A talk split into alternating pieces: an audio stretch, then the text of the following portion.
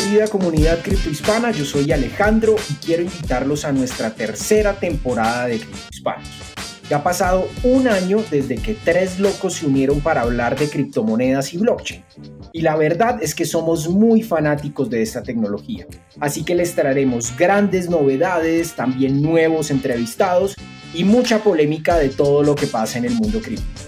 Les tenemos unos invitados de rechupete y unas discusiones en las que podrán participar todos nuestros oyentes. Así que no se pierdan esta tercera temporada que viene cargada de mucha energía, pero sobre todo de muchos bits. Bienvenidos a Cripto Hispano.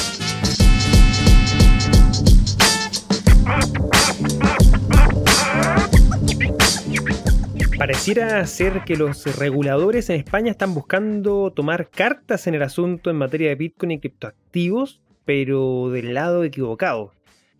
En este episodio invitamos a José Antonio Bravo, economista y tributarista español, fundador de Negocians, para conocer con mayor detalle lo que está sucediendo en España y Europa en materia regulatoria y tributaria. Conocimos detalles sobre la regulación española en materia de tributación, así como de la publicidad de criptomonedas que está llevando adelante la Comisión Nacional Bancaria de Valores de España. También tuvimos tiempo de conocer el escenario actual en materia de estafas que lamentablemente se están dando en España, así como también en Latinoamérica, pero que las personas están demandando en tribunales. Por último, conversamos sobre el escenario europeo en general, el desarrollo de las CBDCs de los bancos centrales europeos, así como temas regulatorios y emisión monetaria para paliar la crisis sanitaria que nos afecta. En este nuevo episodio de Cripto Hispanos me acompañó mi pana venezolano Javi Bastardo. No se les olvide seguirnos en Twitter e Instagram como arroba criptohispanos, también en nuestro canal de YouTube, Cripto Hispanos Podcast, y en nuestro Telegram buscándonos también como Cripto Hispanos. Antes de iniciar este episodio, te dejamos con unas breves palabras de nuestros sponsors que hacen posible el desarrollo de esta tercera temporada. ¿Necesitas cambiar bitcoins por dólares, euros, pesos o bolívares? Usa Local Cryptos, el mercado peer-to-peer más seguro. Local Cryptos es una plataforma sin custodia. Esto quiere decir que no necesitas dejar tus claves privadas en manos de nadie para cambiar tus bitcoins. Con más de 100.000 usuarios y más de 40 formas de pago, Local Cryptos es el mejor lugar para comprar y vender bitcoins. Regístrate ya en localcryptos.com. Compra Bitcoin, Ethereum y otras criptomonedas con la comisión más baja de Sudamérica en Buda.com. Y si ya tienes una cuenta, invita a tus amigos y gana el 20% de lo que ellos paguen al usar Buda.com durante un año. Si aún no tienes cuenta, ¿qué esperas? Te tomará menos de 5 minutos creártela.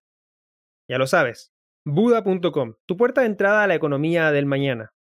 Leden, una suite de servicios que te ayudará a ahorrar y ganar más Bitcoin y dólares digitales. Los productos de Leden te permitirán generar intereses, pedir créditos en dólares y obtener créditos para comprar más Bitcoin. Sus cuentas de ahorro en Bitcoin y dólares USDC en colaboración con Genesis ofrecen las mejores tasas de interés del mercado, trabajando con la institución más establecida y con mayor transparencia de la industria.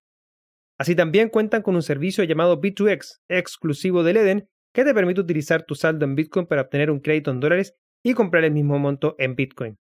Y si necesitas dólares y no quieres vender tus Bitcoin, puedes obtener un crédito respaldado con estos Bitcoins en menos de 24 horas y así no tengas que venderlos. ¿Quieres ponerle alas a tus satoshis? Aprende más en leden.io. Revisa las tasas de interés vigente tanto para ahorros como para créditos en su página web. Ahora, nos vamos con este episodio. Bueno, querida comunidad, sean bienvenidos a una nueva edición de tu podcast preferido en español para conversar de Bitcoin, blockchain y criptomonedas. Cripto Hispanos Podcast.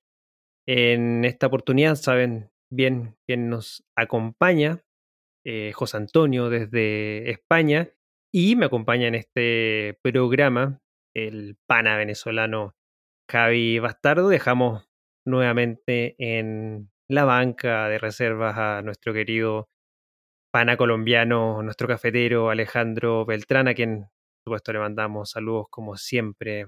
Javi, ¿qué tal? ¿Cómo estás? ¿Cómo has estado esta semana? Hola Cristóbal, hola criptohispanos, saludos a todos y bueno, la semana andando al ritmo de Bitcoin, al ritmo de Bitcoin que cada 10 minutos está lanzando un bloque, así que no hay forma de, uno mismo detenerse y bueno, súper complacido de tener con nosotros a José Antonio Bravo, con quien vamos a conversar sobre España, regulación, tributos y bueno, algunas cosas más. José Antonio, bienvenido a Cripto Hispana, tu casa. ¿Y cómo está, cómo está la península ibérica? Hola Cristóbal Javier, encantado yo de estar con vosotros. Y en principio, pues aquí estamos en, en plena primavera en el hemisferio norte y con bastante jaleo porque entramos eh, prácticamente en el mes en el que eh, empiezan las declaraciones de, de, renta y hay mucha gente pidiendo consejo de cómo debo declarar mis ganancias conseguidas con criptomonedas. Entonces estamos aquí un poquito ya ocupados con estos menesteres. Bueno, ojalá haya, ojalá haya muchos accidentes de bote para algunos españoles por allá. Bueno, José Antonio, gracias por tu tiempo. Eh, obviamente gracias a Cristóbal y a quienes nos acompañan. Quisiera que partiéramos por si alguien de los criptohispanos que nos está escuchando en este momento no, no te conoce, José Antonio. ¿Quién, quién es José Antonio Bravo? Eh, ¿Cuándo llegas a Bitcoin? Y bueno, saber un poco de tu experiencia en este entorno. Pues eh, en principio yo eh, soy economista de titulación, soy economista eh, y me dedico desde 2013 a la asesoría tributaria independiente. Antes de, de, este, de 2013 estuve 20 años trabajando en, en, una, en, una, en pequeñas y medianas empresas llevando tributación y contabilidad dentro de la empresa. Eh, y a partir de 2013, como he dicho, empecé con el, ejercicio profesional de esta actividad. Y fue casualmente en esa misma época, en 2013, cuando descubrí Bitcoin. Yo siempre he estado interesado desde hace muchos años, tantos que no me, da, me hasta pena contarlos, por el software libre. Y a través del software libre descubrí a Bitcoin. Descubrí una moneda que se estaba creando con el, o sea, descubrí un activo que se estaba creando con el objetivo de ser un protocolo de transmisión de valor en Internet. Y me interesó muchísimo, empecé a informarme y, como familiarmente dice la gente, empecé a caer en el agujero, eh, en, la, en, el agujero, en la madriguera del, de Bitcoin. Y fui ahondando, ahondando y hasta el día de hoy. Una de las cosas que me interesaron mucho fue saber que había todo un mundo eh, regulatorio pendiente de hacer y dije, pues como yo una de las cosas que me dedico es al tema tributario, pues voy a intentar ahondar en la en esta temática para ayudar a todos los que pueda con esto. Entonces, eh, esa fue la e, esa fue la entrada y fue como fui metiendo la cabeza dentro de, de Bitcoin. Excelente, José Antonio. Y, y, bueno, en ese, en ese proceso de, de caer en esta madriguera, conocer todo lo relacionado a Bitcoin. Eh, ¿Cómo engancha en, en, tu experiencia laboral? ¿Cómo engancha en este lado economista, tributarista? ¿Y cómo logras eso luego implementarlo en, en Negocians, que entiendo obviamente es tu eh, compañía que tú lideras, para que nos cuentes un poco ahí esa, esa parte, cómo, cómo se enganchan esos intereses que, cómo ha sido el emprender este tipo de, de proyectos y, qué hacen en, en. Pues en principio Negotian es una consultoría tributaria eh, tradicional, que, cuyo propósito es ayudar a, profesionales y a empresas y, y, también a particulares a llevar sus obligaciones tributarias al día. Lo que pasa es que por accidente y por, por el gusto este que le cogía Bitcoin, empecé a, a asesorar a, a, a, gente que me preguntaba para ver cómo podíamos, cómo iba encajando Bitcoin y los criptoactivos dentro de la, de la tributación española. Y al final esto de un hobby se ha convertido en un trabajo. Básicamente, en estos momentos, más de la mitad de mis ingresos vienen gracias a, a la tributación de, a, a, o sea, los aspectos tributarios de las criptomonedas. Entonces, eh, yo puedo decir que he entrado aquí por accidente y sin esperarlo, y también convirtiendo una, una afición o un, un, hobby, por llamarlo de alguna manera, en una, en una profesión. Bueno, excelente, poder hacer de, del hobby o del interés que uno tiene eh, como... Es que en Bitcoin es como, no sé, como un, un arrebato de, de preocupación, de querer saber cada vez más, poder combinar eso con la práctica profesional, bueno, es súper brutal porque así uno siente que está aprovechando el tiempo para aprender lo que quiere aprender, pero no dejas de generar entonces eh, dinero, que al final es lo que nos permite hacer lo que hacemos en muchos casos en la sociedad. Quisiera comentar un poco eh, la actualidad española ya directamente. Ya sabemos quién es José Antonio, qué hace y de qué se trata Negocians. Entonces, bueno, podemos ver un poco cómo está la realidad española.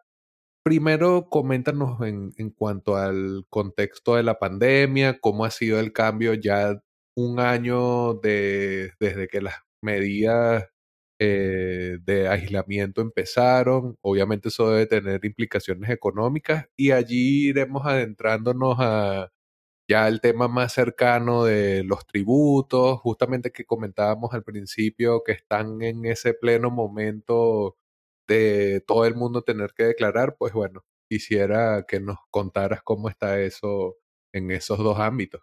Muy bien, pues en, el, eh, en este caso la, la pandemia a España le, ha afectado de una forma importante porque principalmente eh, España, eh, una gran parte de sus ingresos eh, proviene de, del sector servicios y principalmente del turismo, sobre todo del turismo que viene tanto de Europa como de otras zonas, pero mayoritariamente de Europa.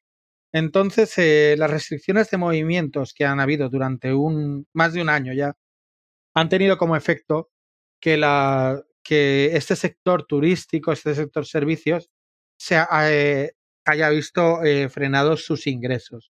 Esto ha tenido consecuencias bastante grandes en, la, en el Producto Interior Bruto del, del país y, también lo que ha producido es que el Estado español ha tenido que solicitar su parte de ayudas al, a la Unión Europea, a la que pertenece, y tiene que distribuirlas. También ha tenido que endeudarse hasta cierto punto porque, claro, las ayudas europeas no eran gratuitas, sino que suponían que también el Estado español se implicaba en una parte a, ayudar a estas empresas que se veían afectadas por la pandemia.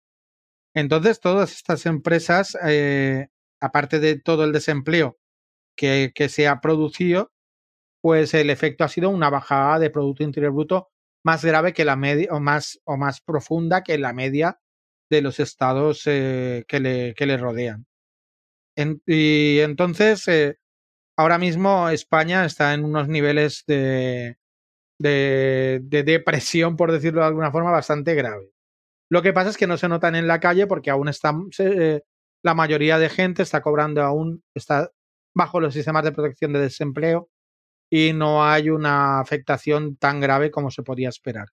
Lo que se espera es que en cuestión de un, de un año máximo todos estos niveles puedan recuperarse y entonces podamos salir de, de esta situación de una forma mucho más eh, de, de, una forma mucho más rápida. Todo esto ya lo veremos. Ahora mismo ya se sabe que la deuda pública ha pasado a ser, según las noticias de, de hoy mismo, del 120% del Producto Interior Bruto, que es bastante alto. Entonces, eh, vamos a ver cómo... Mm, yo no tengo mucha confianza en lo que pueda hacer el Estado, pero eh, vamos a ver hasta qué punto tiene esa capacidad de recuperación, sobre todo en la parte que, que corresponde al trabajo que realizan tanto empresas como profesionales para reflotar sus negocios. Que, y además, desde el punto de vista profesional ha sido un, un año muy estresante, de muchísimo trabajo, porque hay muchísima gente que, que necesitaba de estos servicios. Los asesores fiscales eh, y, y laborales hemos sido una especie de barrera que estábamos entre, entre esas ayudas de Estado y, y, las personas que las necesitaban y hemos, hemos hecho una labor de tramitación muy grande que nos ha costado muchísimo trabajo. Y ahora mismo pues estamos en un, en un nivel de saturación grandísimo. Pero bueno, vamos a tener confianza en que la gente va a saber salir de esto y que van a aprender la lección de que un país que, se, que básicamente se dedica al turismo y que no tiene unas estructuras empresariales profundas, eh, en cualquier caso, cuando viene una crisis como esta de que reduce la movilidad, se ve muy afectado.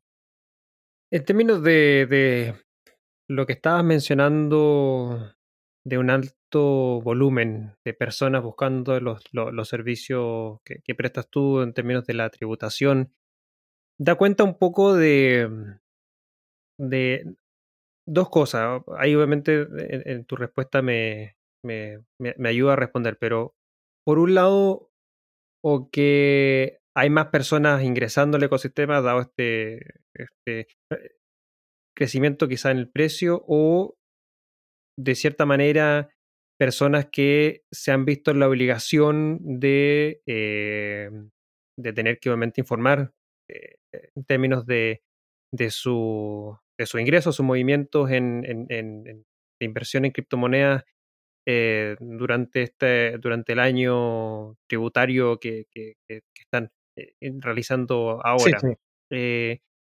¿Cómo ves tú el, el, por dos lados. Uno, el, el, manejo tributario hoy, es decir, cómo, cómo hoy día se está tributando eh, las personas eh, estas, estas transacciones o movimientos de criptomonedas.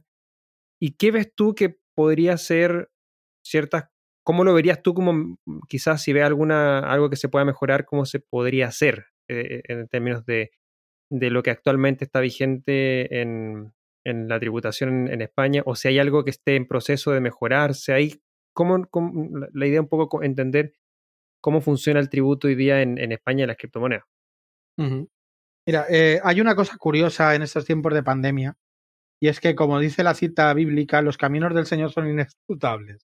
O sea, la gente durante, desde marzo de 2020 eh, ha tenido tiempo y a veces ha tenido un dinero ahí y ha dicho, ¿qué hago yo con este dinero? En primer lugar, han tenido tiempo porque tuvieron durante dos, tres meses una situación de estar cerrados en casa sin trabajo y que, qué hacemos ahora, ¿vale? Y mucha gente se ha informado y ha, estado estudiando el tema de criptomonedas, cómo funciona y ha, dicho, pues mira, este capital que tengo en el banco lo voy a poner en criptomonedas, lo voy a poner en Bitcoin o lo voy a poner en, en DeFi o lo voy a poner en lo que sea porque creo que me va a dar mayor rentabilidad que teniéndolo en el banco. Eso por un lado. Luego ha habido otro tipo de gente que al gastar menos de lo que, al consumir, para ser exactos, menos de lo que solía consumir, de pronto se ha visto con un ahorro en el banco que ha dicho, ¿qué hago yo con este dinero? Y se han estado informando.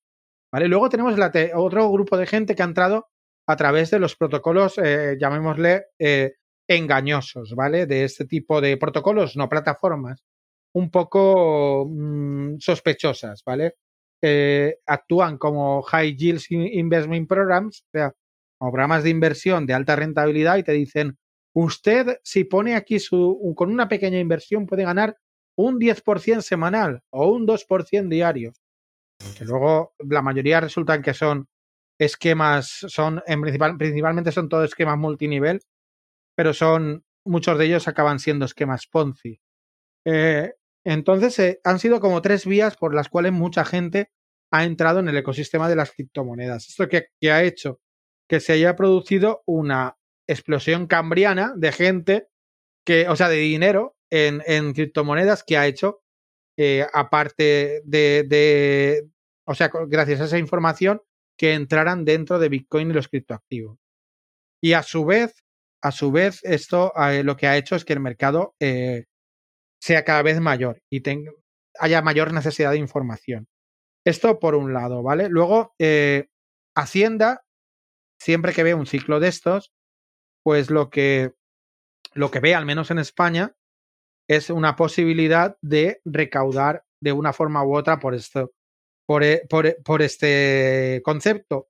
Pero la verdad que lo que han hecho no ha sido más que revivir algo que tenían preparado ya desde 2017. Es decir, lo único que ha hecho Hacienda en este aspecto es decir, miren, vamos a vigilar los criptoactivos porque son una fuente de rentas y si no los declaran, pues nosotros vamos a poner medidas. Pero no, no han puesto grandes medidas, sino únicamente han reflotado un proyecto de ley que tenían de 2018 que por las continuos, los continuos problemas de gobernabilidad de España, para que no lo sepa que esté en otros países, en otro país distinto de España, en España hemos estado dos años prácticamente que no había una coalición de gobierno que pudiera gobernar hasta prácticamente 2000, poco antes de la pandemia.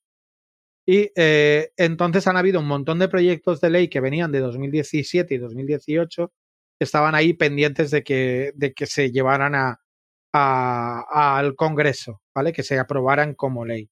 Entonces había un proyecto de ley, que es el proyecto de ley antifraude, en el que, entre otras medidas, una de las medidas era de acuerdo con lo que con, con, la legislación europea, con lo que hay en la legislación europea, obligar a las casas de compra-venta de criptomonedas y a los exchanges que se encuentren situados en España a informar de saldos y de movimientos, tal como lo hacen los bancos, y por otra parte, en una especie, en una declaración que hay, que se llama Declaración de Bienes en el extranjero, obligar a los nacionales españoles que tuvieran eh, criptomonedas en el extranjero a decir cuántas tienen y dónde las tienen, ¿vale?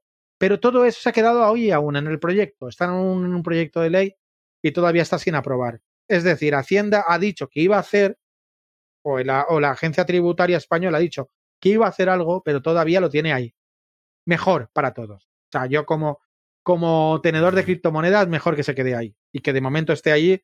Estamos en marzo, estamos a una mitad del primer, del primer semestre y todavía no se ha aprobado. Para, los, para nosotros como contribuyentes, mejor que todavía no estén esas obligaciones, pero estoy seguro que llegará a final de año y estarán. Con respecto a lo que han hecho otras agencias tributarias en el mundo, hoy mismo me ha llegado la noticia de que la agencia tributaria de Reino Unido, una vez más, ha creado una guía de cómo deben de tributar las criptomonedas. Sin embargo, aquí en España aún estamos con resoluciones de la Dirección General de Tributos que no llegan a todo el mundo y tenemos que estar informando unos cuantos, porque somos contados con los dedos de la mano, y bien informando a los contribuyentes y a los compañeros asesores fiscales de ojo, porque esto hay que tributarlo, porque hoy no tienen vigilancia, pero sí que han dicho que van a poner los medios y van a poner Big Data y van a informarse de lo que entra y de lo que sale en criptomonedas. Pero todavía no tenemos ni una guía de qué información necesitamos, de cómo se debe declarar, sino que muchas veces tenemos que estar anticipando los asesores fiscales el movimiento que va a hacer, el siguiente movimiento que va a hacer Hacienda. Eso, como os digo, es muy estresante, muy estresante. Y a mí, de hecho, me afecta muchísimo porque muchos contribuyentes me llaman desesperados, tengo que hacer de tranquilizador, tengo que hacer prácticamente de psicólogo y ayudarles a ver que eh, realmente no es tan grave como ellos esperan, pero sí que hay una, una cosa que tienen que declarar. O sea, estamos haciendo por un lado de facilitadores para el Estado y por otro facilitadores para el contribuyente y somos y, nos vemos un poco como una especie de escudo que tiene que atemperar lo de uno y lo de otro. ¿Vale? Y está siendo una situación, por lo menos eh, personalmente para mí, y supongo que para otros, y por el contacto que tengo con otros asesores, está siendo igual de estresante y está siendo muy. Tenemos eh, mucha afluencia, mucha gente que ahora, en este pequeño bull run que tenemos desde, desde mm, mayo, junio de 2020 hasta ahora están viendo muchas ganancias y dicen, oye, que tengo que declarar esto, ¿qué hago yo con esto? ¿Y qué obligaciones de información tengo? Y tenemos la verdad, eh, no, no, no nos está ayudando para nada la administración. Yo lo que sí que pediría a la Administración Tributaria Española, lo pido continuamente, sería más ayuda, sería que se preocuparan de esto, porque tienen ahí una, una fuente de ingresos que, de la que no se están preocupando. Bueno, el panorama incluso estresante por allí, como vemos con José Antonio. Obviamente si hay mucha gente que es primera vez que ve una corrida alcista o de repente no es primera vez, pero es primera vez que los porcentajes son tan altos para sus ganancias, obviamente tendrán muchas dudas y bueno, en parte bueno tener trabajo, pero malo eh, la idea de que haya incertidumbre para lo que pueden hacer o no eh, como asesores eh, ustedes allá en España y bueno, esa labor de psicólogo, asesor, consejero debe ser bastante desgastante. Podemos conversar un poco sobre la publicidad la publicidad en España que relacionada con Bitcoin hace poco se hablaba de regularla, se está tratando de sacar eh, con celeridad ese proyecto regulatorio para, bueno, que la publicidad relacionada con Bitcoin y criptos no sea tan, no sé, no sé exactamente cómo calificarla, diría como tan evidente, no sé, pero quisiera que nos contaras tú allí si conoces qué dispara esta especie de persecución y este repentino interés en ponerle coto a la publicidad con Bitcoin. Sí, pues básicamente esto ha sido eh, resultado de lo que hablábamos, de lo que yo comentaba antes, de que ha habido una, una entrada en masa de gente al mercado y de que, y que de pronto una empresa de compraventa española lanzó una campaña publicitaria tanto en Madrid como en Barcelona eh, sobre Bitcoin. Y claro, la CNMV, mm, la Comisión Nacional del Mercado de Valores, que es el regulador, el, regulador no, el supervisor financiero español, eh, se vio entonces obligada en esas atribuciones que tienen de tenemos que proteger al, al pobrecito inversor que no sabe lo que hace. Tenemos que protegerlo de esto que es muy volátil y que va a perder dinero y no se va a dar cuenta esa, ese sobreproteccionismo estatal que tienen algunos órganos, pues eh, le nació de pronto del alma a la Comisión Nacional del Mercado de Valores y dijo, no vaya a ser que estos señores que tienen una empresa que hacen todo bien, eh, estén, eh, no, no, estén engañando a la gente.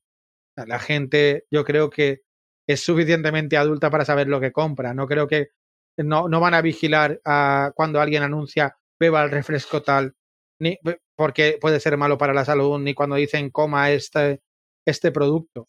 Pero esto parece ser que sí, porque toca, la, toca el bolsillo y toca además más cosas. Entonces el, el supervisor financiero, la CNMV, se puso eh, vehemente y dijo, no, cuando se haga publicidad de este tipo de productos, y sea una entidad que, esté bajo nuestra vigilancia, es decir, una entidad financiera o que se dedique a compra de valores, fondos de inversión, etcétera, esto tiene que pasar primero por nuestros ojos. ¿Qué pasa? Que no puede afectar a, este, a estas empresas de compra y venta de criptoactivos porque no están dentro de la capacidad supervisora de la Comisión Nacional del Mercado de Valores. Con lo cual fue un anuncio de estos de vamos a hacer algo, pero al final no hacemos nada. Un poco meter miedo de vamos a venir y vamos a poner multas, pero a mí no me pueden multar porque soy una casa de compra-venta de activos financieros y no, no tienen ustedes potestad para multarme.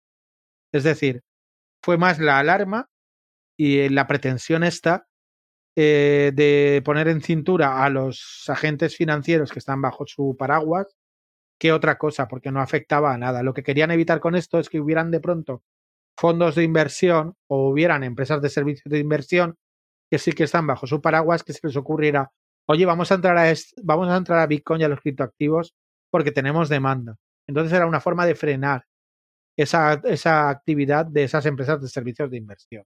Pero no ha, no ha sido nada ni llamativo, ni que va a llegar, llevar a grandes multas, ni nada. Ha sido una vez más un anuncio que hace el supervisor financiero que no tiene ninguna consecuencia realmente para, mm, para el inversor de a pie de la calle. Ok, eh, está interesante lo, lo, lo, que, lo que plantea el, regulador, porque al fin y al cabo trata de, de poner esta, esta suerte de, de, regulación, pero como que a lo mejor se echa pie atrás porque significaría entrar a que se regularan estas, estas plataformas de, intercambio, al fin y al cabo regular el, el, servicio de, intercambio de criptomonedas en el país, lo cual me parece a mí que todavía no están o al menos el regulador en España no está interesado en, en, hacerlo, eh, y, por lo que nos cuenta José Antonio, está más interesado en que las actuales eh, instituciones financieras no entren a, a, Bitcoin, como, como lo hemos visto estas últimas semanas, en el caso de Morgan Stanley, ofreciendo eh, ya servicio de custodia a sus clientes de alto patrimonio. El día de hoy que estamos grabando, miércoles 31 de marzo, el anuncio de Goldman Sachs que también en el segundo trimestre del año, es decir, ya ahora en los próximos meses también estaría ofreciendo servicios de custodia a, sus clientes de alto patrimonio. Como que me da la sensación de que, de que el regulador en España está hacia el otro lado de lo que de lo que están permitiendo, o lo que están haciendo al fin y al cabo los grandes eh, bancos de inversión a nivel, a nivel internacional, sobre todo, bueno, Alemania también creo que he visto ahí bastante, bastante interés, eh, y bueno, Estados Unidos, para, qué nombrar. José Antonio, en el caso de que tú mencionaste de las personas que, que han entrado en masa, y lamentablemente muchas de ellas han entrado en estas estafas, Hemos visto bien activa, sin embargo, no sé si a la comunidad, a los abogados, a, a las personas que se ven afectadas, obviamente, por, por, por estafas, estar demandando eh, literalmente en cortes en España, en el caso de Nimbus Platform, en el caso de IM Master Academy, Airbstar y otros más, han salido con, con las denuncias de, los inversores que obviamente se ven afectados no así en, Latinoamérica. Latinoamérica no conozco casos más allá de Airbit Club, creo que, pero no fue ni siquiera denunciado acá en, Latinoamérica, en ningún país de Latinoamérica. Em, ¿cómo, ¿cómo, lo ves tú en términos de, los tribunales o, de estas demandas que, hacen florecer esta estafa? O ya, al fin y al cabo, las que son secreto a voces se, se terminan por definir que efectivamente son estafas. ¿Tú, ¿Tú lo ves que es algo positivo o algo que también se puede ver del lado negativo, que, se puede englobar todo esto en, que las criptomonedas son estafas, como muchas de las personas creen que todavía eh, es el tema. Mira, una de las cosas curiosas que ha traído todo esto, aparte, como decía antes, mucha gente ha entrado por esas plataformas, pero al final de esa gente va a haber un porcentaje bastante importante que se quedará a pesar de las plataformas y de las estafas. También vamos a tener un porcentaje de gente que va a decir no quiero saber nada de esto, ya he perdido bastante. También lo, asumo. Pero una de las cosas para las que ha servido para que mucha gente se eduque en lo que son las criptomonedas. Por otra parte, sí que hay una, una alta, hay una alta eh, combatividad porque a la gente aquí en, en Europa, la gente sigue confiando, hoy en España también especialmente, la gente sigue confiando en el sistema judicial y en la efectividad. Yo no sé, eh, yo a mucha gente le recomendaba, eh, tienes que saber lo que has firmado, tienes que ver lo que has firmado y si has firmado algo. Porque no es tan sencillo. Lo único que les puede servir poner una denuncia de este tipo es para que se les reconozca un crédito y en un momento dado ellos incluso puedan deducirse esa pérdida que han tenido en esa plataforma de su, de su declaración de renta. Pero aquí la gente confía en el sistema judicial y suele poner este tipo de denuncias, porque no es la primera vez que pasa algo así. Ya ha habido casos anteriores no relacionados con criptomonedas. Hubo casos muy sonados desde, pero desde hace muchísimos años. Yo desde que recuerdo, y uno de los casos más sonados fue uno que se llamaba Forum Filatélico, que era una empresa que daba alta rentabilidad en inversión filatélica, es decir, en sellos, y daban como un 6-7% anual de rentabilidad por inversión filatélica. Y esto acabó desmontándose al cabo de casi un cuarto de siglo y hubieron muchos inversores que, reclamaron, aunque eh, el éxito pues fue muy relativo, tampoco se recuperó la totalidad de la inversión, pero lo importante era que iban a por los activos de esta, de esta sociedad para ver en la liquidación si se conseguía algo. Yo tengo, eh, tengo muchas dudas de que estas denuncias que se han puesto sobre estas plataformas tengan un efecto eh, que sea beneficioso desde el punto de vista eh, monetario para los que han puesto las denuncias, pero al menos les va a quedar el les va a quedar la, el gusto de haber demandado y de poder luego ir también por la vía penal hacia esas personas que han montado este tipo de inversiones. Van a ser juicios larguísimos, van a ser juicios que no sabemos el resultado efectivo cuál va a ser. Pero mucha gente que ha, que ha ido a estos juicios me ha dicho lo hago solo para que no se rían de mí. ¿Vale? Y lo hago también porque quiero que otra gente sepa lo que se está haciendo. Y se están destapando cada vez más plataformas que están teniendo este tipo de, estafas y que la gente eh, al final, incluso antes de que la empresa diga vamos a cesar actividades o de que haga un exit, un scam exit, pues están ya poniendo demandas de forma preventiva. Y muchas de esas empresas se, se ven asustadísimas y están intentando devolver lo que pueden. Porque hay gente que está eh, muy cabreada con todo esto que está pasando. Y solo por eso, por ese efecto y porque la gente se, vea prevenida ante este tipo de estafas, ya me doy por satisfecho por lo que, por, por este tipo de acciones. Yo desde el primer momento a mucha gente le he dicho, aunque sea por la honrilla hay que demandar, aunque que te cuesta 100, 200 euros hacer una demanda colectiva, los 100 euros bien invertidos. Porque para otros puede ser útil que tú hagas esa demanda. Y yo invito a cualquier persona en cualquier país a que se unan en demandas colectivas y hagan este tipo de demandas por, y, de paso ayuden a la gente a que se dé cuenta de que esto no tiene que ver nada con el ecosistema de cripto. El ecosistema cripto o el ecosistema de los criptoactivos es una cosa y otra cosa es este tipo de estafas que pueden aparecer igual con ecosistema de criptoactivos o sin ecosistema de criptoactivos. Han existido siempre, con bolsa, con inmuebles, con otro tipo de cosas. Incluso en su momento existía con Internet. Había quien te decía que estabas invirtiendo en una plataforma de comercio electrónico que luego no había ni plataforma ni nada.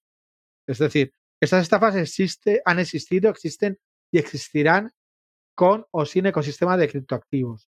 No son el ecosistema de criptoactivos. Entonces, es muy bueno que exista ese tipo de distinciones para que la gente se dé cuenta y que los actores que estamos en el ecosistema de los criptoactivos siempre estemos atentos a cualquier tipo de posible estafa que haya para informar y para pedir la claridad suficiente. Algo que no se puede verificar. Recordemos uno de los lemas principales de, de Bitcoin. No confíes, verifica. Algo que no se puede verificar. No podemos saber si es cierto o no. Y eso vale incluso para las plataformas centralizadas de, de, mm, de préstamos o para cualquier tipo de cosa. Hay un riesgo. Y cuanto más claridad haya, mejor. ¿Vale? Y eso es una de las cosas que la gente tiene que aprender. Y que yo creo que están dentro de ese aprendizaje que en estos últimos años ha habido con este tipo de plataforma. Bueno, necesario aprendizaje y ojalá que sirva para que deje de repetirse con tanta insistencia este perfil de estafa. Y la invitación que hacía o sea, que la gente que sea víctima de este tipo de esquemas eh, a denunciar. Es súper importante porque generalmente se deja pasar. Eh, como que no siempre son cantidades de dinero importantes o inclusive así lo fueran. La gente siente mucha pena de haber caído en esquemas piramidales, en estafas de multilevel marketing. Así que bueno, eh, ojalá esto sirva para sentar precedentes, así como en su momento esa investigación que se publicó hace poco de un español sobre eh, IM Academy también ayude eh, estas denuncias, este llamado, esta idea de apuntar contra los estafadores a que se limpie un poco más el ecosistema. De todas maneras, como siempre está entrando cada vez más gente. Allí siempre va a haber cancha para que se presten a estos malos entendidos o directamente a nuevos esquemas de estafa, pero bueno, ojalá cada vez haya más, más y más información para que la gente pueda identificarlos con facilidad. ¿Cómo se ve el escenario europeo y las regulaciones alrededor de las criptomonedas con la irrupción de las Central Bank Digital Currencies o CBDCs o eh, cripto fiat de los estados. ¿Cómo se ve ese escenario en Europa? Acá en, en, en Latinoamérica quizás el, el precedente más claro, pero para nada bien llevado a cabo y que terminó siendo una shitcoin que solamente se conoce acá es el Petro. Y de repente en Brasil, que hay también un plan como para crear una suerte de puente entre el real y una serie de instrumentos financieros de la economía brasileña eh, a través del DI. Así que quisiera tener el comentario sobre cómo se ve en Europa y bueno, también particularmente en España el tema de la CBDC. Mira, el, el otro, la semana pasada aproveché eh, la anécdota, la anécdota, el incidente en el canal de Suez del buque Evergreen para poner una foto del mismo buque y decía eh, Banco Central intentando montar una, una moneda digital de Banco Central sin eh, violar los derechos de privacidad de los usuarios y sin, sin fastidiar al sistema financiero de su al sistema financiero del país. Claro, y estás atascado ahí. Eso es una de las grandes pegas que tienen eh, los que tienen los bancos centrales y que yo veo. O sea, de momento tenemos muchos pronunciamientos de cómo debería ser una moneda, una moneda digital de banco central, de que están todos ahí estudiando a ver cómo lo pueden hacer. Pero una de las cosas buenas que tiene Bitcoin y el ecosistema de criptoactivos es que les llevamos 12 años de ventaja. Les llevamos 12 años de ventaja, casi 13. Entonces, nosotros ya sabemos cómo debemos hacerlo y lo estamos haciendo. ¿Vale? Y la gente las está admitiendo, incluso se están creando dentro de este ecosistema las stablecoins que hacen la función, la misma función que hacen las, las monedas digitales de bancos centrales. Son, de hecho, las, las CBDCs su competencia no son, eh, no es la competencia a Bitcoin, no, no es una reacción a Bitcoin, no es una reacción más hacia las stablecoins. Es con quien compiten. Bitcoin es otro tipo de animal, o Ethereum es otro tipo de animal, pero realmente el animal que más se parece, o sea, aquí eh, las CBDC serían vicuñas y las stablecoins serían llamas. Son, los, son animales muy parecidos. Entonces, eh, son con quien compiten. O sea, la vicuña CBDC compite con la llama con la llama stablecoin. Entonces cada uno pues utiliza según lo que le necesita, utilizará una u otra, pero si quiere realmente tener algo que le proteja de la inflación, no utilizará ni stablecoins ni CBDC, sino que utilizará Bitcoin. ¿Vale? Entonces, eso lo tengo clarísimo, que es lo que va a afectar. Yo veo muchos pronunciamientos, pero también veo que muchas cosas que se llaman CBDCs, en las CBDCs vemos dos tipos de, de monedas. Sería la retail, la que va dedicada a la que va dedicada al básicamente a, a, los bancos centrales, ¿vale? Y luego tendríamos la wholesale, ¿vale? La wholesale que sería la que va más dedicada a, a los, a los usuarios eh, totales, ¿vale? La eh, bueno, realmente, realmente es al revés, perdonad, lo he dicho mal.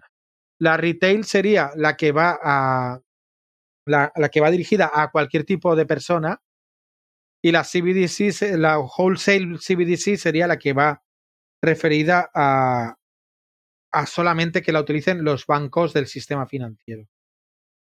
¿Vale? Entonces, muchos proyectos que se habla como CBDCs o como Euro CBDCs están dirigidas a que los bancos hagan transacciones entre ellos de una forma más rápida.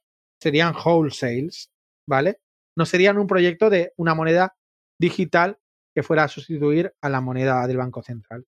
Y muchos de los que hay ahora mismo en Francia o en Alemania son este tipo, son wholesale, no son retail. El único eh, modelo que hay retail en Europa es el de, el de Suecia, que todavía no he visto ni el proyecto ni cómo es. E incluso en el, en el modelo más avanzado, que sería el de China, eh, yo sigo mirando a ver cómo es el modelo y me sigo teniendo muchos, muchas dudas porque no es ni blockchain, o sea, estamos hablando de una moneda digital como podía ser en su momento la que se creó en Ecuador. Eh, o como sería, por ejemplo, el petro. Son monedas que no tienen definido ni cómo se van a utilizar, ni de qué manera se van a utilizar, y quedan muchas, muchos flecos todavía por coser. Por tanto, para mí las CBDCs todavía son algo que está en un limbo que no sabemos ni cómo se va a utilizar ni cómo nos va a afectar a todos. Entonces, eh, yo en ese aspecto estoy bastante tranquilo con el efecto que van a tener las CBDCs en, el, en todo el ecosistema. Sí, lo de la CBDC, algo que, no, no, no, no sé, o sea, incluso lo veo como más perjudicial para nosotros como ciudadanos que, el billete normal. El billete normal no tiene cero posibilidad de trazabilidad y, y las CBC van a poder permitir una trazabilidad casi que completa.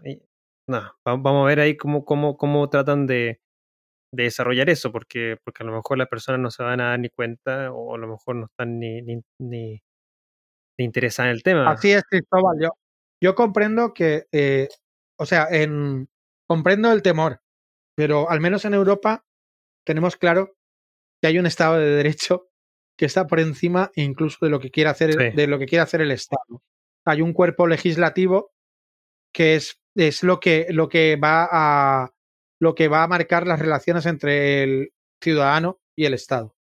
Y lo que no puede el Estado es saltarse ese Estado de Derecho.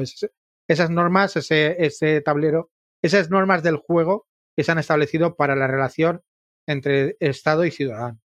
Entonces aquí, en, ese aspecto, estamos bastante, tenemos una cierta tranquilidad, aunque de todas formas, todas estas cosas se las saltan a la torera.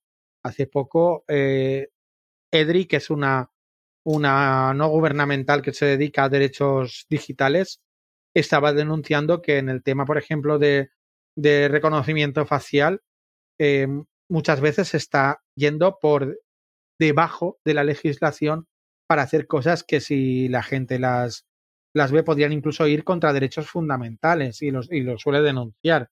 De eso está pidiendo que el, reconocimiento facial se esté mucho más regulado para evitar los, los abusos de empresas, sobre todo. No, ya no tanto del Estado, pero también a, veces del Estado, para que se regule y se, se intenten no violar derechos fundamentales. Entonces aquí eh, son dos cosas que se, que se intentan compaginar, que sería primero la acción de la acción de eh, articular y poner en marcha los mecanismos del Estado de Derecho para evitar esas violaciones de la privacidad y esa vigilancia, que ya sabemos que cada vez es, menor incluso con, con el dinero tal como se utiliza, con el dinero electrónico. Y por otra parte también, pues intentar que, que la normativa no solo favorezca al Estado, sino que también favorezca a los administrados como, como tiene que ser. Entonces aquí en Europa eh, esa va a ser una batalla que se va a luchar bastante. ¿Hasta qué punto se va a transmitir, por ejemplo, al resto, a, a por ejemplo, a, a, los países hispanos o a los países a América Centro, Norte y Sur? Pues eso es una batalla que, va a ser continua y que ya la vivimos en su momento con Internet y que la vamos a seguir viviendo. Es una, una continuación de toda la batalla por la libertad en Internet que hay desde principios de los 90. Y es una fase más de esta, de esta batalla y que yo insisto mucho en que los ciudadanos tenemos que estar ahí vigilantes y tenemos que procurar lucharla para evitar que nos convirtamos en, un, en China o en Rusia por poner eh, estados en los que en los que la vigilancia, la hipervigilancia eh, está ahí y está patente. Y, y en eso tenemos que estar muy vigilantes, sobre todo en países en los que el déficit democrático es patente, como puede ser Venezuela. Sí, yo creo que de hecho no sé si eso va a ser para todos, eh, principalmente los que más estamos en este ecosistema por, por lo que por lo que es esta tecnología, por lo que es empezar a cuestionarse el tema de, privacidad, del tema de control de tus propios fondos y todo lo que, lo que trae consigo Bitcoin es algo de que incluso el mismo Bitcoin eh, es claro de que no va a ser para, para todas las personas del mundo, es solamente para, para aquellos obviamente que estén dispuestos a, a, asumir todo lo que, lo que, lo que viene con Bitcoin, el, el de custodiar tus propias llaves privadas, el de pasar de tratar de, mantenerte dentro de todo lo, más anónimo posible. Ese tipo de cosas como que eh, me, llama la atención de que va a ser solo para, para, este nicho que, que, al fin y al cabo es nicho, obviamente, considerando todo el resto de la población mundial, o sea, menos de, de 100 millones de personas que, usan Bitcoin, es un nicho. Em, pero, pero de todas maneras creo que es algo que, hay que estar ahí pendiente, algo que, que, se tiene que trabajar, que se tiene que educar. Y, bueno, no sé si esperar, ¿qué crees tú de si llegará algún minuto en que, como pasó con la separación de la iglesia con el Estado, vaya a haber algún tipo de separación del dinero con el Estado? ¿Lo ves, lo ves posible ese, ese camino? Yo lo veo posible. Yo veo que es un camino a muy largo plazo. Yo sé que la gente se desespera, igual que la gente decía, dice ahora mismo en 2020, es que Bitcoin todavía no es escalable y tiene 12 años. Las tecnologías y sobre todo una tecnología que lleva una carga ideológica tan grande como Bitcoin eh, necesitan mucho tiempo. Internet mismo, si nos vamos a la promesa de libertad que, no, que teníamos en el, 90 y, en el 91, 92, se ha temperado muchísimo, pero sigue, la batalla sigue en marcha. Y hablamos de 30 años de tecnología, que tenía además 30 años más o, 25 años más de desarrollo previo. O sea, hablamos de una tecnología que tiene 60 años ya desde los primeros experimentos en, con DARPA. Es decir, desde ahí, de los desarrollos, la primera promesa de, que puede haber una red mundial en la que la información fluya sin necesidad de terceros actores. Si esto lo trasladamos a Bitcoin, estamos aún en la infancia más, en la, en la primera infancia de Bitcoin.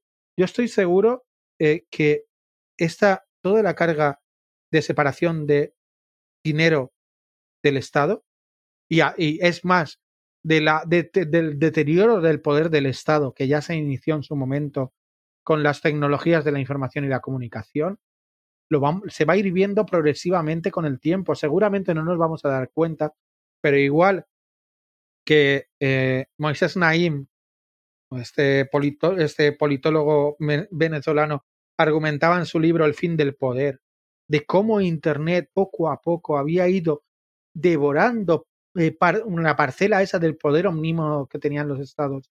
Y ahora mismo es casi imposible que se produzcan cierto tipo de movimientos en los estados de prohibición sin que se entere el mundo. ¿vale? Y ahí lo estamos viendo, por ejemplo, cuando eh, se produce el golpe en Birmania hace poco. Cómo es imposible que con los medios que tiene las tecnologías de la información el gobierno birmano controle a las masas eh, que, que protestan contra él. No puede hacer una. Ya no se puede dar, por ejemplo, situaciones como las de los golpes de Estado de los años 70 u 80 que se producían en África o en América Latina o en Asia y que hubiera un silencio absoluto y que nadie se enterara de lo que pasa hasta que alguien lo, lo comunicara al cabo del tiempo. Pues sí, con estas tecnologías es mucho peor. Se, se, se, se deriva, se, se derrota un poco al Estado y se le quita una parte del poder. Si le añadimos el poder que tiene de que tenemos, podemos eh, conseguir un dinero que no esté a cargo del, Estado, sino que sea eh, un dinero de los ciudadanos, que nosotros eh, aprobemos el consenso y queramos utilizarlo, sin necesidad de que una ley nos diga este es el dinero de curso legal. Todo esto estoy seguro que en los próximos 50, 100 años va a llevar a una evolución que va a hacer que los estados vayan perdiendo poder poco a poco pero no va a ser algo que va a ser de la noche a la mañana. A mí me gustaría, yo soy el primero, pero también considero que una evolución de la noche a la mañana sería desastrosa. Eh, eh, necesitamos crear unas estructuras que sustituyan a las estructuras que ahora mismo son las que dominan eh, el dinero. Necesitamos crear una estructura total. Necesitamos tiempo y necesitamos estar en la sombra para crear esas estructuras. Para mí es importantísimo que tengamos paciencia y que no creamos que la promesa se rompe porque no, porque ya no va, no va a ser posible. Sí que va a ser posible, sí que con poco a poco vamos a ir viendo cómo el Estado va perdiendo parcelas de poder, pero va a ser poco a poco. Igual que en su momento vimos como los medios de comunicación también iban perdiendo poder y lo siguen perdiendo poco a poco. Y se tienen que transformar y se tienen que adaptar. Aquí vamos a ver lo mismo y seguramente muchos actores y el Estado incluso se adaptarán poco a poco. Pero es un es algo que tiene que ser eh, paulatino y muy lento. No lo va, va, a ser como un glaciar. No lo vamos a ver, pero cuando nos demos cuenta, el glaciar, la lengua del glaciar va a estar 10 metros más lejos. Y nos daremos cuenta bien echando la vista atrás. Y yo por eso digo que lo veremos, y algunos no lo veremos del todo, pero lo vamos a ver, eh, se verá, se verá con el tiempo. Y eso es lo, lo que tenemos que tener en cuenta. Ok, bueno, obviamente requiere su tiempo y coincido plenamente con lo que decía José sobre la etapa infante en la que todavía se encuentra Bitcoin. Es como pedir que un, que un cambio de paradigma ocurra de sopetón, que ocurra de repente. Eso no, no es tan así. O sea, inclusive cuando uno se fija en la historia de las ideas y ve cómo el proceso intelectual del ser humano va llevándolo hacia mejoras tecnológicas, hacia conquistas científicas y todo esto. Te das cuenta de que tienen que pasar años. Pues esos procesos no son así de golpe. Quisiera que cerráramos precisamente con esta idea mm, de Bitcoin como otra cosa que está sucediendo, otra cosa que está pasando, pero la realidad económica que nosotros vivimos todavía está asignada por el dinero fiat y todavía está asignada por las autoridades que controlan ese dinero fiat. No es que el patrón Bitcoin ya llegó ni nada de eso. Estamos todavía en la infancia. Si vemos la realidad de esa economía fiat, Estados Unidos, el Banco Central Europeo, dos de las instituciones más importantes en cuanto a la gestión económica en Occidente, están tomando políticas de eh, ampliación de la masa monetaria para poder, a través de este nuevo dinero, eh, atender los embates de la pandemia. ¿Tú crees que esto pudiese llevar a más gente y bueno, en el contexto de toda la conversación que hemos tenido de esta más gente entrando a Bitcoin, ¿crees que esto puede ser un detonante? ¿Crees que la gente en Europa puede de repente estar empezando a hacerle clic que el euro puede ser como el bolívar, que no es que hay algo que lo sostiene, que la institución que lo sostiene si toma decisiones equivocadas puede llegar también a esos estados críticos. ¿Crees que eso también pudiese acercar gente a Bitcoin? Sí, yo creo que la gente en la medida en que ve, eh, en que toma conciencia de que puede tener un activo con el que puede no solo mantener su valor, o sea, que haga de reserva de valor, sino que incluso su valor se incremente con el tiempo por su propia escasez. En la medida en que la, en que la gente vea que por tanto por la crisis anterior de 2008 que no ha, no ha sido no ha sido cerrada total del todo, sino que además esta crisis sobrevenida que ha venido del, del COVID-19 nos, eh, nos ha provocado una, una, una, una crisis que, que, añadida y que los bancos ahora mismo eh, no dan los, las entidades financieras y el sistema financiero no da nada por tener tu dinero ahí guardado, sino que si lo tienes ahí, lo único que haces es perder valor y pagar comisiones, pues es muy posible que mucha gente entre al sistema solo por el mero hecho de quiero, quiero resguardar mi dinero. Y a partir de ahí es cuando empieza la entrada ideológica, la entrada más, eh, más ideológico-política de lo que vendría a ser el Bitcoin. No como un sustituto absoluto de los bancos de ya para allá, sino como algo que lo que nos va a ofrecer es una, una alternativa a lo que ahora estamos, estamos eh, viviendo, a todo el sistema actual. Claro, eh, eso, eh, a mí me, ese es el, el, agujerito del, del, embudo de, del embudo de conversión de Bitcoin más estrecho y por el que menos gente entra, por el, el embudo ideológico. Entonces a mí me, me gustaría que más gente llegara a, a, ese embudo ideológico, pero es una cuestión de tiempo. Es una, es una cuestión de tiempo y yo creo que eh, poco a poco en Europa va a ser más complicado porque ya sabemos, gracias a la crisis sobrevenida, posiblemente menos, pero estoy seguro que no va a ser Europa la que donde va a detonar el tema de del uso de los criptoactivos y de Bitcoin, sino que posiblemente sea eh, fuera de Europa donde, donde ese, ese detonante va, va, va a estallar. Entonces, eh, pero claro, es, estamos en una etapa tan primitiva que cualquier cosa puede pasar, incluso algo, Europa eh, puede fracasar como proyecto o Estados Unidos se puede ver mm, en, una, en una situación de depresión de la que no pueda salir. Ahora tenemos una crisis migratoria en Estados Unidos. Es que la actualidad es, a veces nos, va, nos sorprende tanto. Si hace un año y medio alguien nos hubiera hablado de una epidemia que parará el mundo durante un año, no nos lo hubiéramos creído. Pero, o sea, que, que no sé lo que puede pasar mañana y que, y, que puede ser un detonante. Yo eh, hace, hace unos años, ya en 2008, ya decidí que eso de prever el futuro era una ciencia muy complicada por los entornos, los entornos cambiantes en los que vivimos y prefiero pensar que los acontecimientos eh, nos, irán, nos irán llevando a donde nos tengan que llevar. Pero no me, no me atrevo a hacer previsiones de futuro, de verdad. Es difícil hacer cualquier tipo de previsiones hoy día porque es tan cambiante lo que se está construyendo, porque, bueno, eh, se está construyendo todo, entonces puede cambiar todo de la noche a la, mañana, no, no, no, tanto extremo, pero, pero al fin y al cabo hay muchas cosas que, ajustarse, así que no comparto ahí el, las palabras finales, José Antonio. Eh, si alguien quisiera tomar contacto contigo, José Antonio, ¿dónde te encuentra? Pues mira, principalmente me pueden encontrar en Twitter. Eh, mi usuario es, es Jabravo, J-A Bravo, las dos iniciales de mi nombre y mi apellido. En Telegram también tengo el mismo usuario y también pueden encontrar eh, mi empresa Negotians en mi página web www.negotians, acabado en ns, .net.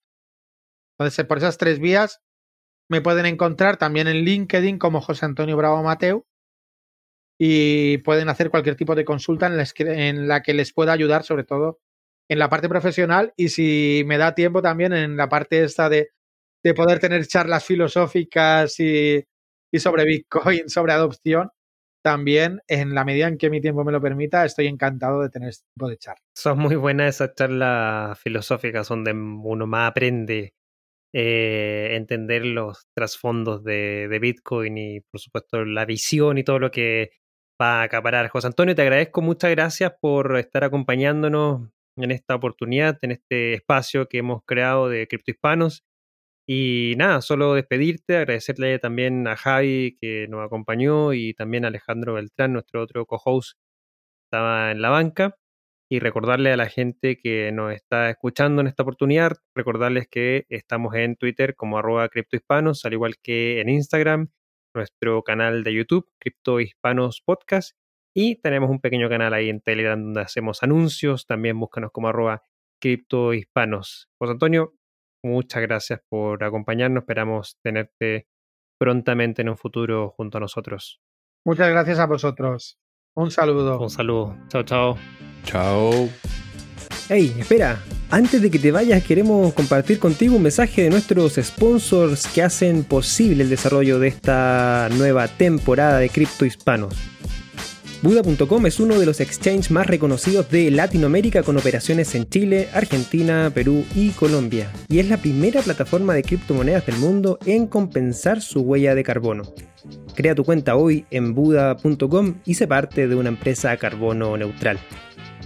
Leden, una suite de servicios que te ayudan a ahorrar y ganar más Bitcoin y dólares digitales.